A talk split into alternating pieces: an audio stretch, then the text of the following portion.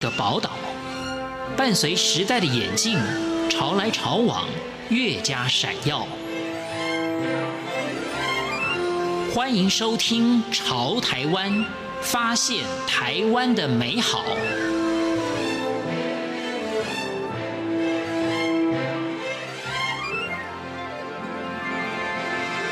欢迎朋友们收听今天的《潮台湾》，我是徐凡。高雄是个多元文化，不管是在族群，甚或于在美食方面，也都是。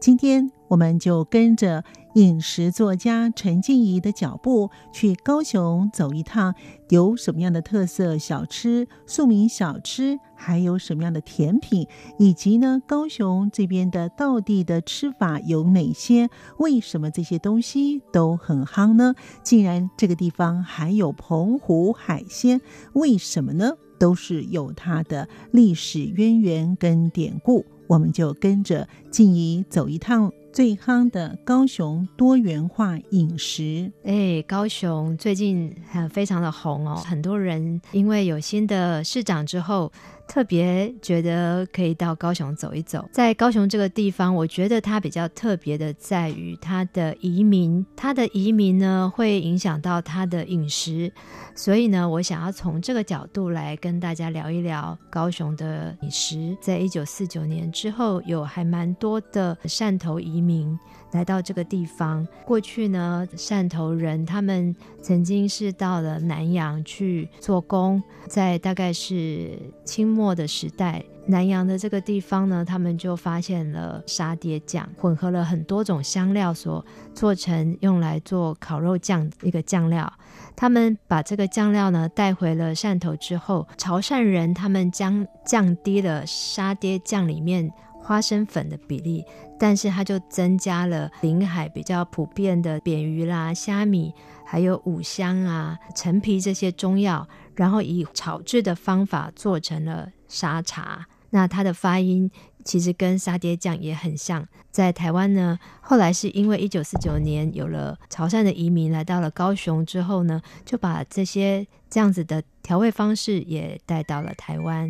所以在高雄这个地方就可以吃到很多沙茶火锅。那这个沙茶火锅是会把沙茶酱加到火锅里面的，这是一种。那还有一种就是用来当做火锅的蘸酱。后来是因为有战争的初期，有一些潮汕的移民从高雄港上岸，然后就近就落脚于哈马星，也就是现在的呃鼓山区域还有盐城区这一带，又把这个沙茶酱就带到了台湾来。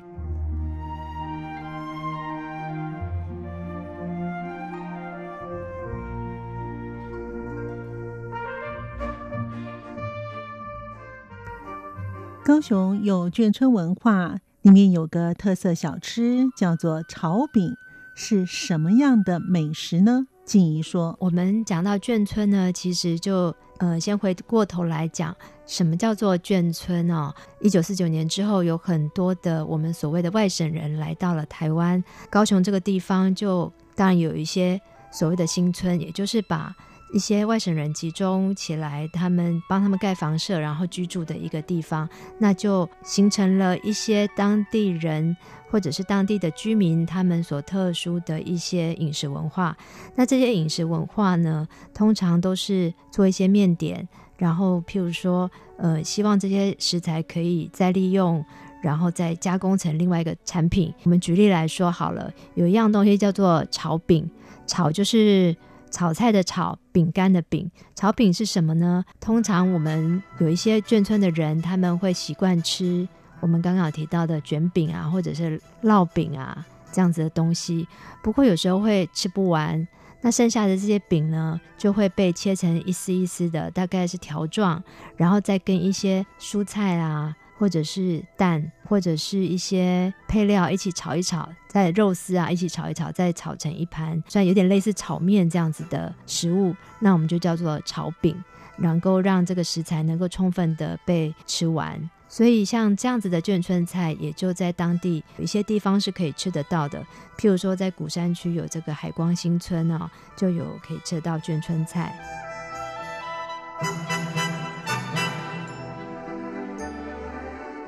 除了眷村之外是外省人，还有另外一个族群叫做军人。军人也会影响到眷村文化，为什么呢？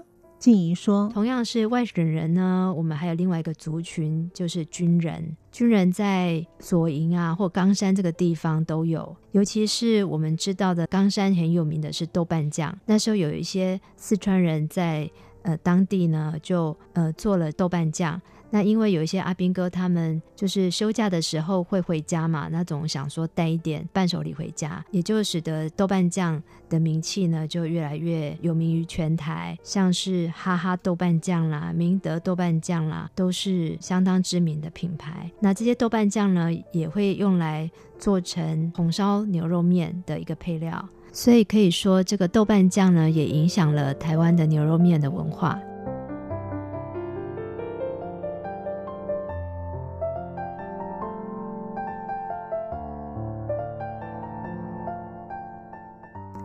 在高雄吃到眷村菜或者是牛肉面并不稀奇，但是为什么高雄会有澎湖海鲜？它有典故的。饮食作家陈静怡说：“这个一开始听起来觉得好像没什么逻辑哦，因为澎湖是台湾的一个离岛，但是为什么会在高雄要特别去吃澎湖的海鲜呢？第一个就是很多人他们不一定有时间，或者是有那样的经费，还要到台湾的离岛去玩。”那么，为什么在高雄可以吃到澎湖的海鲜呢？我们刚刚有提到，跟人是有关系的，食物离不开人，人也离不开食物。在澎湖呢，其实有很多的人，他们生活是很困苦的，后来就移民到了台湾来。澎湖人的生活是有多么苦呢？在澎湖呢，冬天因为有些时候没有办法出海捕鱼，所以他必须要在平常的时候就制作一些。鱼干啊，或者是我们说章鱼干这些东西，来作为冬天的时候的粮食的补充。降雨量太低，所以要。种植一些蔬菜啊、水果也是不容易的，所以呢，澎湖的人生活上基本上早期来说是相当困苦的。有一句俗谚就是说“澎湖查某台湾牛”，这是什么意思呢？就是说澎湖的女人呢，就像台湾牛一样。那什么意思呢？就是台湾的牛非常的克勤克俭，非常的勤劳，相同于。澎湖的女人一样，男人除了捕鱼以外呢，他们就承接了捕鱼以外其他所有的工作。譬如说，他们要捕鱼网啦，他们要捡海菜啦，他们要洗海菜啦，还有他们要做菜这些事情。这些澎湖人有一个特性，就是他们会乡亲挺乡亲。来到了高雄这个地方之后呢，联络他们在澎湖的乡亲，请他们把澎湖新鲜的海产可以寄到高雄来。作为货源，他们的族群是相当的团结，所以这些的货源就不容易外流到其他地方，也就使得他们所开的餐厅呢，就有他们所独有的特色。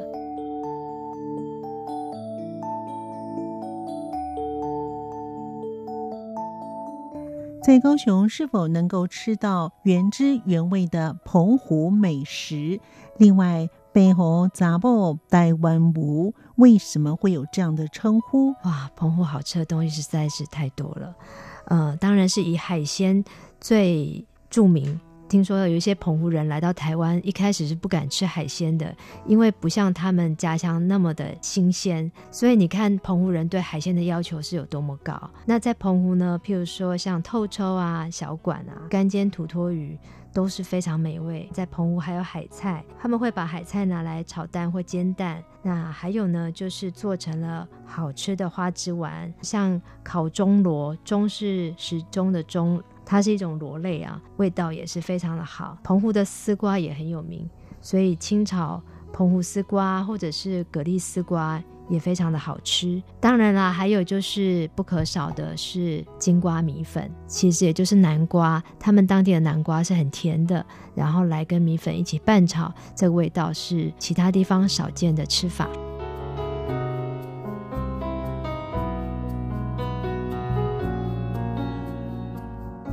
在高雄这个地区，真的是有多元文化。除了我们刚才可以吃到眷村菜，还有澎湖海鲜，现在又可以在高雄吃到四目鱼。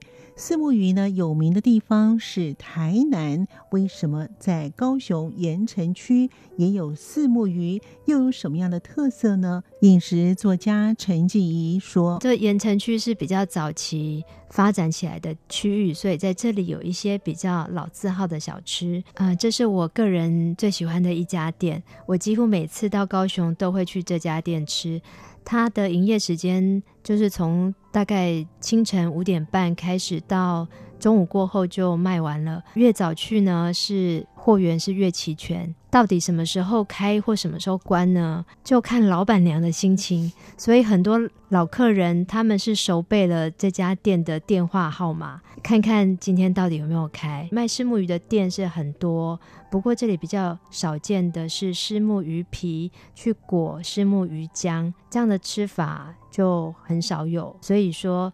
这个呢，是连我是台南人，在台南跟高雄都有很多虱目鱼店的地方，但我会选择到高雄吃这样子的料理方法。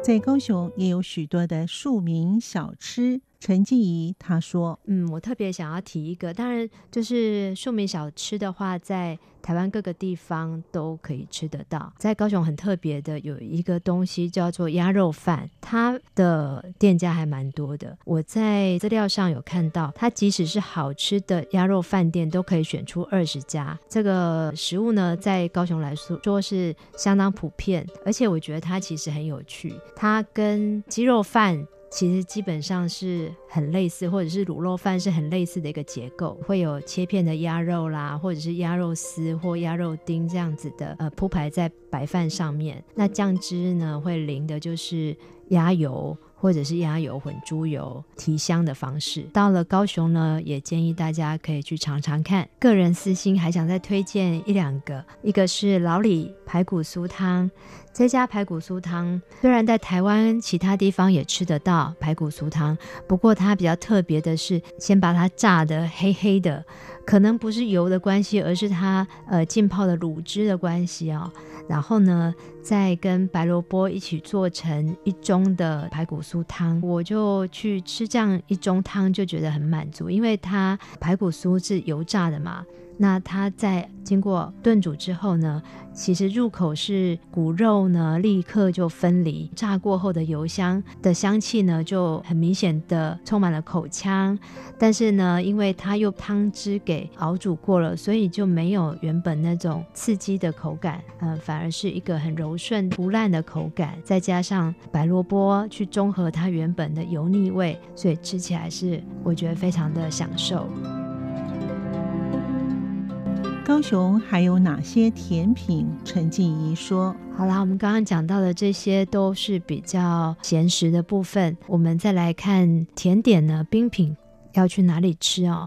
我会建议有一家也是老字号，就是婆婆冰或者是阿婆冰，他们原本就是兄弟分家了。”那现在已经都各自传到了第三代，在这里我会推荐他们的冰品，当然是琳琅满目啦。但是我会推荐一个比较在地的一个食物的吃法，也许在其他地方是不容易吃到的，其实是在中南部会这样子吃，也就是说番茄切盘。